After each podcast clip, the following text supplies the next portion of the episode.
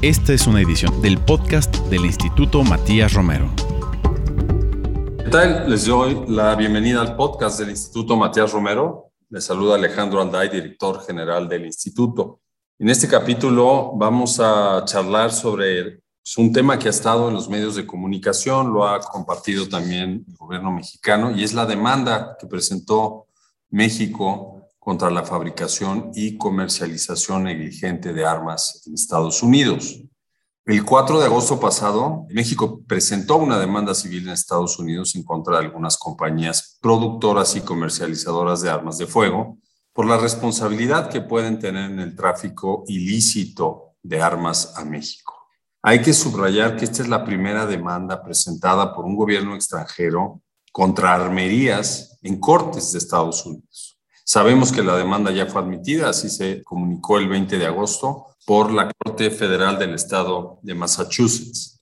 México ha comunicado que sus argumentos en la demanda radican en que las empresas incurren en prácticas negligentes al diseñar, publicitar y vender armas, lo que facilita su trasiego al territorio mexicano y el empleo por parte del crimen organizado. Esta acción es parte de una estrategia más amplia del gobierno de México para combatir el tráfico ilícito de armas a su territorio, que se ha puesto en práctica a nivel político en lo bilateral y que se ha reforzado también a través del ámbito multilateral, impulsando marcos jurídicos internacionales y regionales. Para conversar sobre este tema nos da un enorme gusto poder conversar con una de las personas que ha sido parte del equipo legal que ha preparado y llevado adelante este esfuerzo. Pablo Monroy Conesa, consultor jurídico adjunto A de la Secretaría de Relaciones Exteriores. Pablo, bienvenido, ¿cómo estás? Muchas gracias, Alejandro. Muy, muy contento de estar contigo y con todo el auditorio del Instituto Matías Romero para conversar un poco más sobre, sobre este importante esfuerzo por parte del Gobierno de México. Gracias. Pues Pablo tiene el cargo que acabo de mencionar. Él es abogado formado en la Universidad Iberoamericana, con una maestría en Derecho Internacional por la Escuela de Derecho de la Universidad de Nueva York. Es miembro del Servicio Exterior desde el año 2010 y ha tenido algunos puestos en la Cancillería, algunos relevantes que le permiten participar en este litigio, como coordinador de asesores del subsecretario para América del Norte, como eh, director de Derecho Internacional y de litigios internacionales en la consultoría y también un cargo importante de política internacional en materia de derechos humanos, entre otros. Entonces, ahí las credenciales de este miembro del Servicio Exterior que está involucrado de lleno en la presentación de la demanda. Pablo, mencionábamos que es la primera en su tipo esta demanda porque denuncia la negligencia de las compañías productoras y comercializadoras. Se busca un cambio de las prácticas. Compártenos por qué hoy México presenta un litigio estratégico contra fabricantes y comerciantes de armas en Estados Unidos. Claro, Alejandro, pues mira, iniciamos este litigio convencidos, como nos lo instruyó el canciller Marcelo Ebrard, de que tenemos que agotar todas las vías disponibles para atender, para combatir este fenómeno que es el tráfico ilícito de armas desde Estados Unidos a México, un fenómeno que causa inmensos daños materiales y humanos en nuestro país que vemos en todos los medios. Entonces, desde hace mucho tiempo este fenómeno se ha tratado de atender a nivel eh, bilateral con el gobierno de México y el gobierno de Estados Unidos. Es parte de la agenda bilateral que mantenemos con el vecino del norte. Y ha habido, pues sí, ciertos avances, ha habido desarrollos, muchos operativos conjuntos, por ejemplo, en la frontera y otro tipo de medidas que buscan detener este trasiego ilegal de armas. Pero quizá un, elemento que estaba faltando en, los esfuerzos, digamos, en la ecuación, era pues también hablar de la responsabilidad que tienen actores privados, empresas, compañías, fabricantes y comercializadoras de armas en Estados Unidos en el fenómeno, ¿no? en el tráfico ilícito. Estas empresas, como ya lo, mencionas, Creemos y tenemos suficiente sustento para afirmar que mediante estas prácticas dolosas o negligentes contribuyen en enorme medida a que las armas crucen de manera ilegal la frontera con Estados Unidos. Entonces, pues es importante que, uno, visibilicemos esa responsabilidad que tienen las, las empresas Es uno de los objetivos de cualquier litigio estratégico es visibilizar una problemática, detonar una conversación pública, digo, además del curso legal que sigue el proceso. Entonces, visibilizarlo, detonar esta conversación, pero también eh, el objetivo muy claro y muy firme de que se reconozca jurídicamente, legalmente esta responsabilidad y que a partir de ahí las empresas demandadas eh, emprendan ciertas acciones para responsabilizar más el comercio de armas, para emplear mayor diligencia en sus métodos comerciales, de modo que las armas no caigan en manos de crimen organizado en México y de esta manera pues el Estado mexicano pueda atender de manera más efectiva la situación de inseguridad que se vive en, muchas regiones del país. Muy bien, Pablo. Vamos a hablar un poco más de la demanda. Es una demanda que se enmarca en un litigio estratégico, esta figura tan acuñada en el derecho anglosajón y en particular en Estados Unidos. Cuéntanos en qué figura jurídica se sustenta esta demanda y también compártenos lo que puedas compartir, cómo se pretende probar la responsabilidad civil en este asunto de las partes demandadas. Mencionábamos que es una demanda de naturaleza civil y esto hay que subrayarlo. En cuanto a tu primera pregunta, el litigio se enmarca en la doctrina de responsabilidad civil, como lo has dicho. Así la conocemos en México, en Estados Unidos o el derecho anglosajón en general se conoce como tort law. Y básicamente esta doctrina tort law nos dice que existen ciertos actos ilícitos civiles, los torts, que son causados ya sea mediante una conducta intencional o mediante una conducta negligente por parte de una persona o de un grupo de personas y que causan daños a otra persona o a otro grupo de personas. Entonces, quien incurre en estos actos ilícitos tiene eh, la obligación de reparar el daño que causa y si su conducta persiste en el tiempo, tiene la obligación de cesar esa conducta, de detener esa conducta, de modificarla, de modo que no siga causando daño.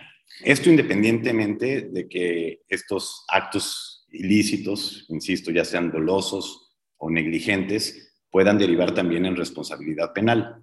Es decir, eh, al mismo tiempo las empresas podrían estar cometiendo delitos conforme a la ley estadounidense o a la ley mexicana, pero eso en este litigio no es lo que importa, lo que importa es que tanto la legislación civil en Estados Unidos como en México sancionan este tipo de actos indebidos. ¿no?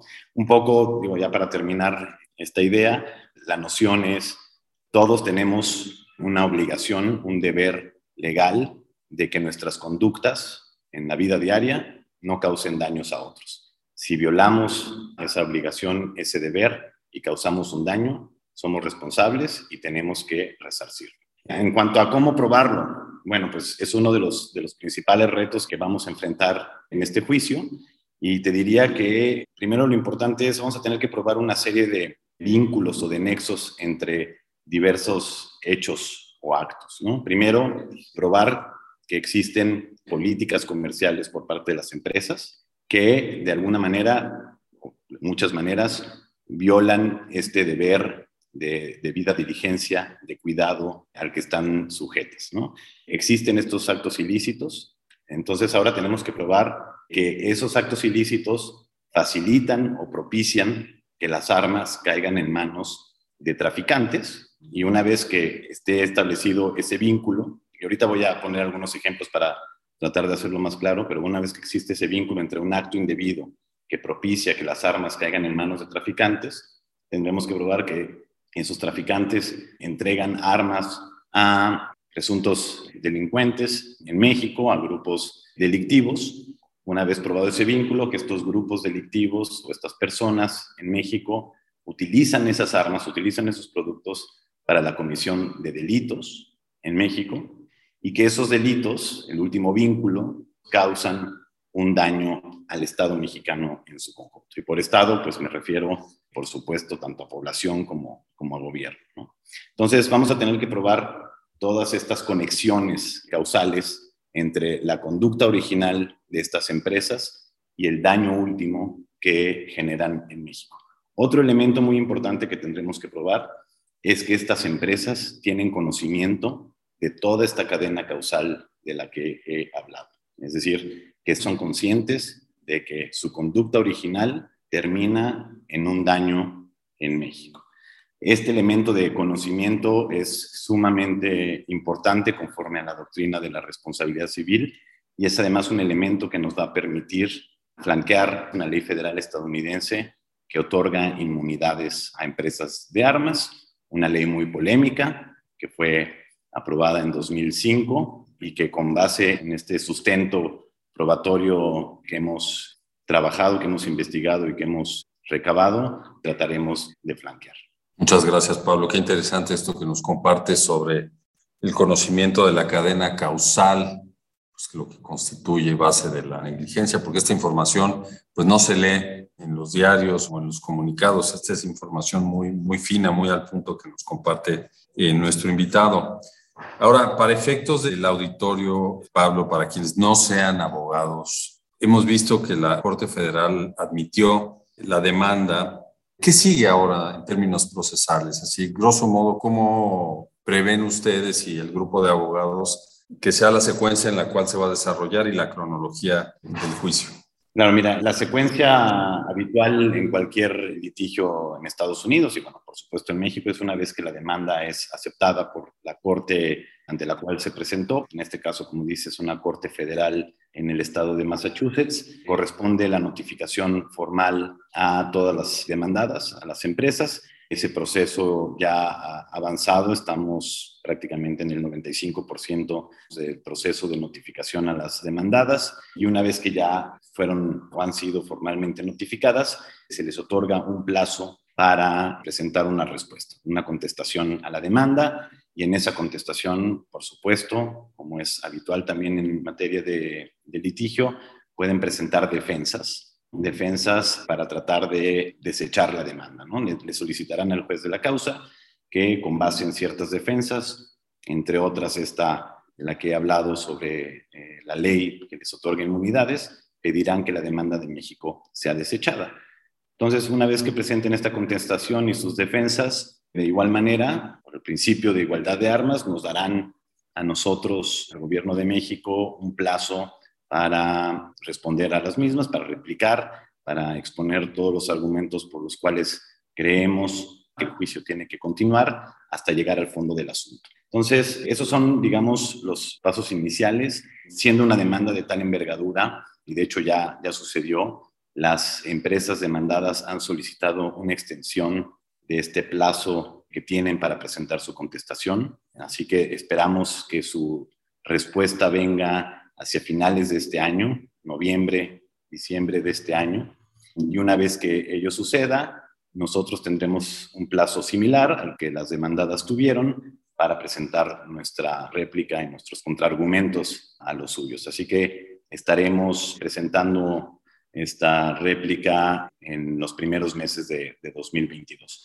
Hecho ello, una vez que ambas partes hayan expuesto todos sus argumentos, por lo general la Corte convoca a una audiencia, se dirimirán primero cuestiones procesales relacionadas con jurisdicción, es decir, si la Corte tiene jurisdicción, puede conocer sobre los reclamos contra todas las demandadas. Recordemos que son 11 empresas demandadas, entonces no en automático la Corte podría determinar que tiene jurisdicción sobre todas ellas, tiene que haber ahí un intercambio entre las partes, entonces cuestiones relacionadas con jurisdicción, cuestiones relacionadas con el foro, si se trata del foro más conveniente, esta Corte de Massachusetts. Nosotros creemos que sí, porque en Massachusetts tienen su principal asiento de negocios la mayoría de las empresas y además es un estado en el que existe comercio de armas fabricadas por estas compañías o distribuidas por estas compañías. Entonces, bueno, se dirimirán estas cuestiones de previo pronunciamiento, como conocemos en derecho, y en caso de que el juez decida que en efecto tiene jurisdicción, que es un foro conveniente, todo, entonces ya entraremos a una etapa probatoria y a analizar ya el fondo del asunto, y ahí es donde pues todo esto que platicábamos sobre la cadena causal tendrá que ser eh, estudiado por la Corte. Entonces, más o menos eso es lo que viene y esos son los tiempos que, que prevemos. Muy bien. Pues seguiremos con mucha atención todo lo que se divulgue sobre las etapas procesales para pues, seguir de cerca el desarrollo de este litigio tan importante para nuestro país. Ahora, un tema que quisiera tratar es sobre la compensación económica que México ha pedido como parte de la demanda y que las empresas productoras y comercializadoras de armas sean sometidas a un mayor control, que este es uno de los efectos que se pueden perseguir dentro de un litigio estratégico. Primero te preguntaría, ¿cómo se cuantifica por parte de un equipo legal, en este caso el equipo mexicano, los daños para demandar una compensación económica? Pues otro de los grandes desafíos, porque hay que recordar que México alega que ha sufrido tanto daño directo como daño indirecto derivado del tráfico ilícito de armamento al país. ¿Qué entendemos por daño directo? Es muertes, lesiones, tanto de servidores públicos como de población civil en general, todos los gastos en los que se ha incurrido para atender médicamente a las personas afectadas tras ser heridas por armas de fuego, afectación o daños que haya sufrido el Estado a equipo, infraestructura en materia de seguridad, a aeronaves, a vehículos, a instalaciones. Digamos, el daño que es claramente surge de la acción directa de estas armas de fuego en México. Pero también están los daños indirectos. Detrás de cada homicidio hay una serie de consecuencias que quizá no son tan fáciles de ver en un primer momento, pero que sin duda suceden.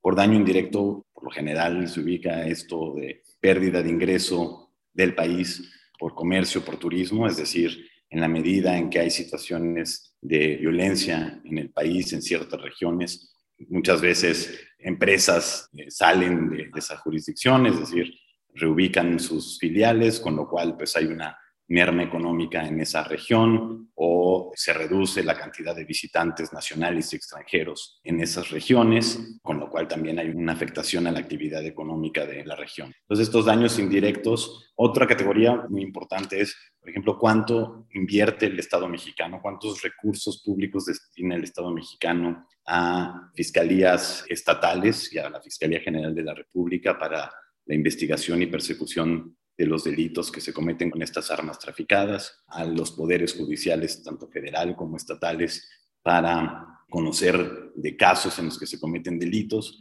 Entonces es una categoría muy amplia de daños y cuantificarlo precisamente es una tarea difícil, pero existen diversas metodologías para hacerlo. Obviamente aquí nos tendremos que apoyar en información sobre, ya lo decía, ¿no? muertes, lesiones, cuánto hemos gastado en, atención médica, pero también en metodologías desarrolladas por universidades, centros de pensamiento, organizaciones de la sociedad civil para determinar el impacto del daño indirecto.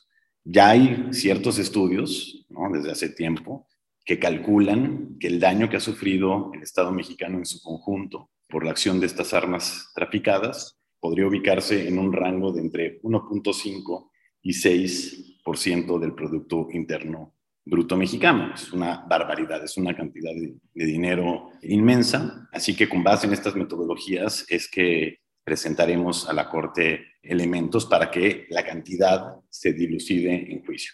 No señalamos nosotros una cantidad específica en la demanda, no suele hacerse así, a menos que sea algo muy concreto que únicamente estés hablando de daño directo, sino que indicas que has sufrido un daño y durante el juicio corresponde probar con base en todos estos estudios y cifras cuál es el daño para que la Corte entonces decida otorgar o no esa cantidad como compensación. Bien, pues podemos ver que el equipo mexicano que ha preparado esta demanda se ha ido a fondo a cada uno de los detalles en lo que tiene que ver la cuantificación para una compensación económica a partir de los datos que nos comparte Pablo Monroy.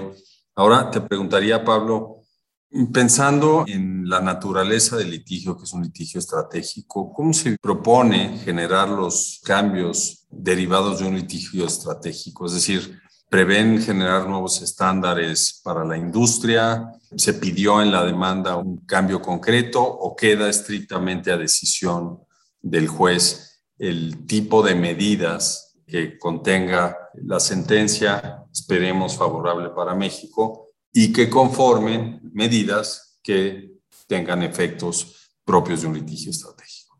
Claro, sin duda, quizá te diría que para el gobierno de México lo más importante, más allá de la compensación económica por concepto de reparación del daño, es eso, como dices, crear nuevos estándares es que las empresas adopten medidas autorregulatorias, de modo que las armas no terminen en manos equivocadas. Entonces, México lo solicita así de manera muy puntual y clara en la demanda, le pide a la Corte que eventualmente, de prevalecer la posición mexicana en el juicio, ordene a las demandadas a que modifiquen sus métodos comerciales, a que modifiquen estas conductas ilícitas, ya sea por dolo o por negligencia, de modo que logremos un comercio responsable de armas. Esto es lo que pide México. México no se opone al comercio de armas en general. Cada quien tendrá una opinión sobre si el comercio de armas en general es positivo o no, pero lo que nosotros estamos pidiendo en este litigio muy concretamente es si hubiese un comercio responsable, si las empresas tuvieran suficiente cuidado en la forma en que producen, diseñan, publicitan, distribuyen y venden estas armas, no caerían en manos equivocadas, no llegarían a manos del crimen organizado en México y por ende no causarían los daños que vemos. Entonces sí pedimos eh, medidas autorregulatorias que pueden ser,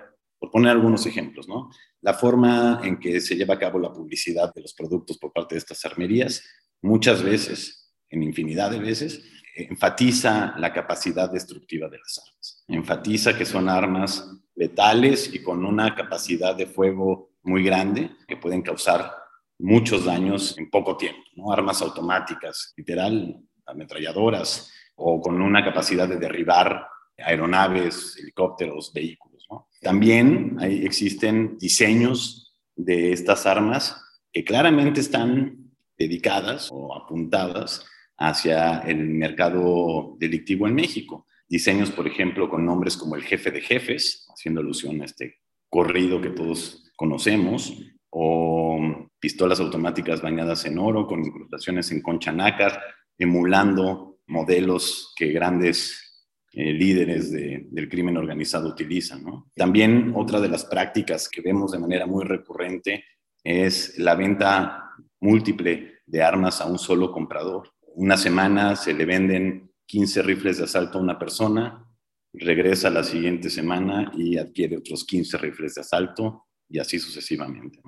Entonces, hay una serie de, de estas prácticas que nos parece que está en pleno control de las compañías modificar. No necesitan de una demanda para hacerlo. En cualquier momento podrían modificar estas prácticas y de esta forma, pues, dejar de suministrar poder de fuego a la delincuencia organizada. Entonces, ese es el objetivo más importante de esta demanda. Puede además, como todo litigio estratégico, tener impacto o propiciar desarrollos colaterales que no se solicitan de esa forma a la Corte, pero que al detonar una conversación pública, al visibilizar la problemática, pues pueden llegar a, suceder, ¿no? Es, probable que eh, esto ayude a que se regule de mejor forma el comercio de armas en Estados Unidos, a que se impongan controles más estrictos a la distribución y comercialización de armas. Entonces pueden existir estos desarrollos colaterales que no son parte de la demanda,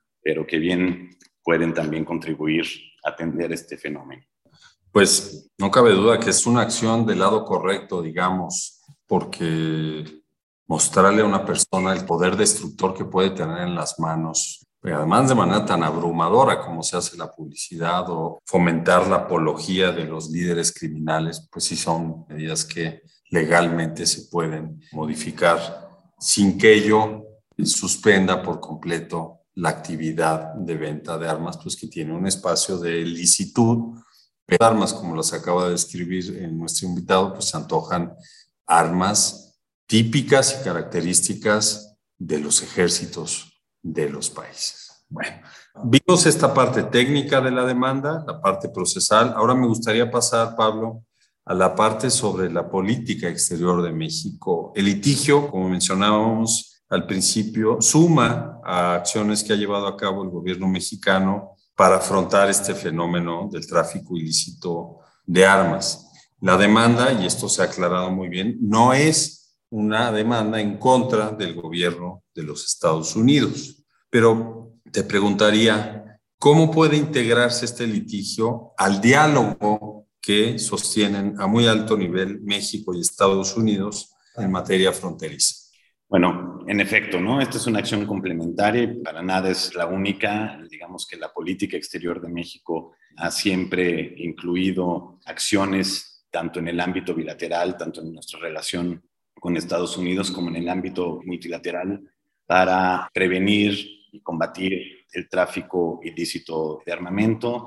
Incluso en, el sistema de Naciones Unidas se habla siempre también de desvío de armas comerciadas legalmente, ¿no? es otro de las betas de este fenómeno. Entonces, en materia bilateral, pues el litigio, como ya lo mencionaba, apunta a, sí, incluir la responsabilidad que tienen las armerías, las compañías privadas en, la problemática. no se trata de deslindarse de responsabilidades. Tanto el gobierno de Estados Unidos como el gobierno de México también tienen responsabilidades para atender este flagelo. Estamos convencidos de que ambos gobiernos tenemos que hacer más para atender este flagelo. Podemos colaborar de manera más profunda, lo hemos hecho durante muchos años, pero podemos profundizar esa colaboración, podemos eh, diseñar medidas en distintos rubros que nos permitan de forma conjunta y entendiendo este problema como un problema que afecta a ambas sociedades, ¿no? Digo muy rápidamente, pero a nosotros es muy claro que la disponibilidad de armas en México y en Centroamérica y cómo contribuye eso a la, violencia que se vive en, regiones de todos nuestros países, pues también genera migración forzada. Estas situaciones de, de violencia pues propician que personas y grupos de personas quieran emigrar porque sus comunidades se ven afectadas o en, algunos casos han sido destruidas. También eh, la disponibilidad de armas permite que grupos delictivos eh, delincuenciales en México y en, Centroamérica protejan el flujo de drogas y otras sustancias ilícitas hacia el norte. Entonces, es un problema que para tanto para México como Estados Unidos e incluso para otros países tiene que ser atendido de forma conjunta, tiene que ser atendido mediante la colaboración eh, hablar de la responsabilidad que tienen los actores privados en Estados Unidos es importante en nuestros intercambios con el gobierno estadounidense. Me parece que además existe plena coincidencia. Nosotros coincidimos y saludamos las acciones e iniciativas que ha propuesto la Casa Blanca, la administración Biden, en cuanto a, ejercer un mayor control sobre la venta de, armas. Así que eh, me parece que es un ingrediente positivo para el diálogo constante que tenemos con nuestro vecino del norte. Y asimismo, pues es un ingrediente que no es nuevo, pero en el cual ponemos énfasis en el ámbito multilateral, ¿no? En una serie de, foros, de organismos y de órganos especializados a nivel multilateral, en los que se ha tratado también la responsabilidad que tienen actores privados, pero que ahora queremos poner de relieve con mucha mayor claridad. Sí, es Pablo, muchas gracias. Efectivamente, es una labor complementaria el haber presentado la demanda. Está muy bien documentado todo lo que promueve, lo que propone también el gobierno mexicano en lo bilateral, en lo multilateral, para combatir el tráfico ilícito de armas. Para quienes tengan interés, el Instituto Matías Romero publicó una revista muy completa que documenta la labor de México, lo que se refiere al combate al tráfico ilícito de armas, una revista que se publicó a principios del 2020 cuyo vínculo vamos a poner también junto con este podcast. Bien, ya vimos también esa parte política, entonces me gustaría dedicar unos minutos, Pablo, a hablar sobre la formación de los abogados dentro del Servicio Exterior Mexicano. El litigio estratégico, el litigio internacional, y el litigio extranjero es un nicho para quienes pues, deciden seguir la carrera de derecho y deciden igualmente ser parte del servicio exterior mexicano. Como parte de la política exterior, muchos países cuentan con áreas de litigio internacional en sus cancillerías y en el caso de México, pues esta parte la integra la consultoría jurídica.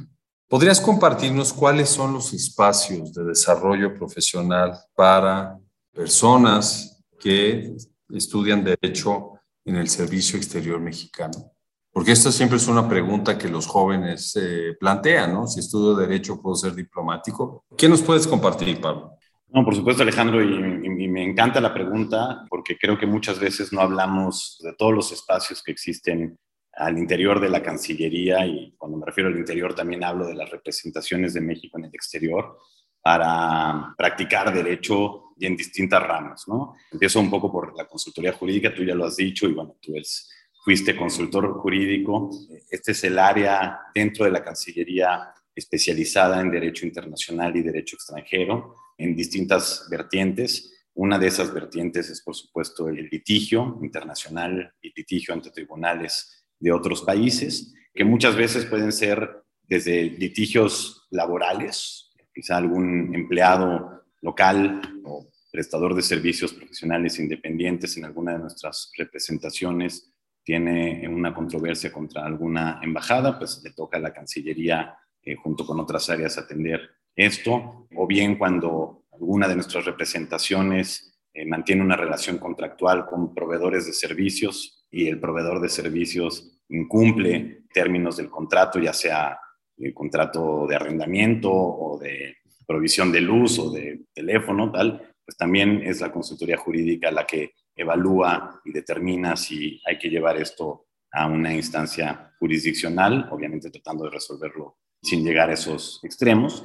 Eh, entonces, desde estos litigios, quizá no quiero demeritarlos, pero llamémoslo menores, hasta litigios de mayor envergadura, ¿no? Litigios ante tribunales extranjeros. Por ejemplo, un caso muy conocido por todos es el caso Avena, por el cual el Estado mexicano demandó al Estado estadounidense, Estados Unidos, por, desde el punto de vista mexicano, incumplir con ciertas obligaciones previstas en la Convención de Viena sobre Relaciones consulares y muy concretamente por no haber notificado a mexicanos sentenciados a muerte en Estados Unidos de que les asistía el derecho a entrar en comunicación con su consulado y poder recibir asistencia por parte del consulado. Un, caso ante la Corte Internacional de Justicia en el cual la gran mayoría de las pretensiones de México fueron confirmadas por la Corte. También hay litigios ante tribunales de derechos humanos, ante la Corte Interamericana de Derechos Humanos, en los cuales es la consultoría jurídica la encargada por reglamento de representar al Estado mexicano. Otras áreas dentro de la consultoría jurídica, digamos las áreas de, tratados internacionales y de acuerdos internacionales, en los cuales jugamos distintos papeles. Por lo general siempre acompañamos las negociaciones de los tratados y emitimos dictámenes sobre la compatibilidad de las obligaciones previstas en los tratados con eh, el marco normativo mexicano. Y por supuesto también otra de las grandes áreas dentro de la consultoría jurídica es de derecho internacional público y privado, es decir, asesoramos al canciller y a otras áreas de la Secretaría y a otras áreas del Estado mexicano en materia de derecho internacional público y privado en foros internacionales. ¿no? Pero fuera de la consultoría jurídica hay muchísimas otras áreas en las cuales existen espacios y oportunidades para abogadas y abogados de practicar el derecho. Voy a mencionar algunos ejemplos eh, rápidos, pero eh, la protección a mexicanos en el exterior es un área muy fértil para profesionales del derecho. Se concentra, digamos, que la mayor parte de esta actividad en Estados Unidos, la cantidad de personas mexicanas que viven allá o residen allá y nuestra red consular presta asistencia jurídica incluso a estas personas cuando se ven involucradas en procesos judiciales o en procesos administrativos. Entonces, ahí se desarrolla un área de conocimiento del derecho estadounidense y, no solo federal, sino incluso estatal, de enorme valor para esta gran encomienda que tiene la, la Secretaría de Relaciones Exteriores, que es proteger a los nacionales mexicanos en el exterior.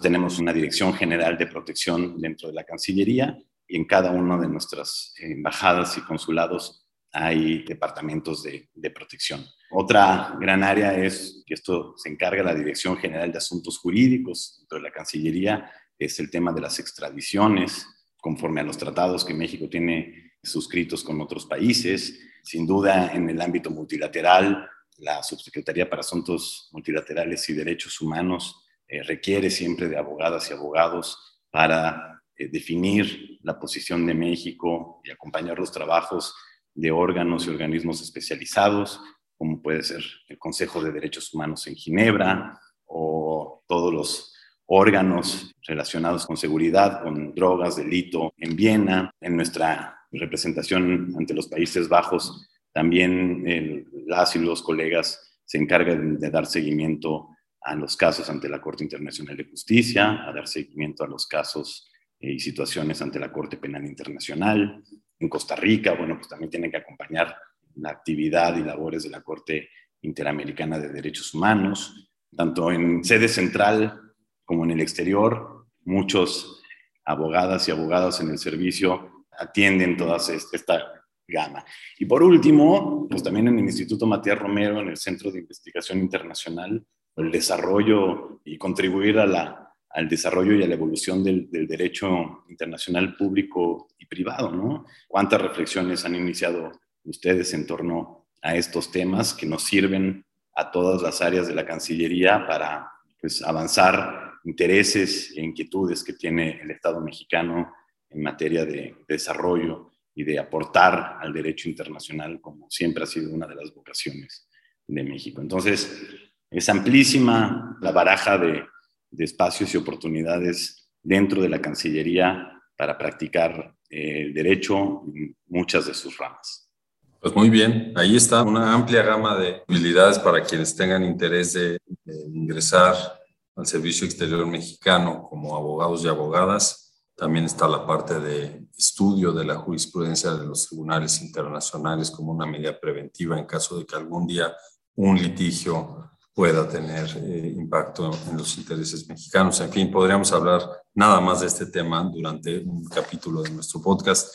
Yo quiero agradecer a nuestro invitado Pablo Monroy por la participación que ha tenido con nosotros para compartir los detalles de esta demanda presentada en Estados Unidos una demanda civil contra las armerías. Pablo, muchas gracias por tu tiempo. Gracias a ti, Alejandro, y en verdad ha sido un placer poder abordar todos estos puntos que me parecen muy útiles y que además nos permiten pues tratar de, de atraer a nuevos talentos que quizá ahora mismo están estudiando derecho y se puedan interesar por, por, la labor que se hace en la Cancillería y eventualmente pues sumarse a las filas del servicio exterior. Ha sido un verdadero placer. Ese es el objetivo también, difundir. Por eso agradecemos a nuestro auditorio que nos escucha. Les invitamos a que revisen a través de las plataformas Apple Podcasts, Spotify y SoundCloud, así como en las redes sociales y la página web del Instituto Matías Romero, los capítulos de este podcast que vamos publicando. Y agradezco finalmente a la producción del programa que estuvo a cargo de Saúl Juárez, Jorge Camilla y Gilberto Díaz. Me despido de ustedes y nos escuchamos hasta la próxima. Esta fue una edición del podcast del Instituto Matías Romero.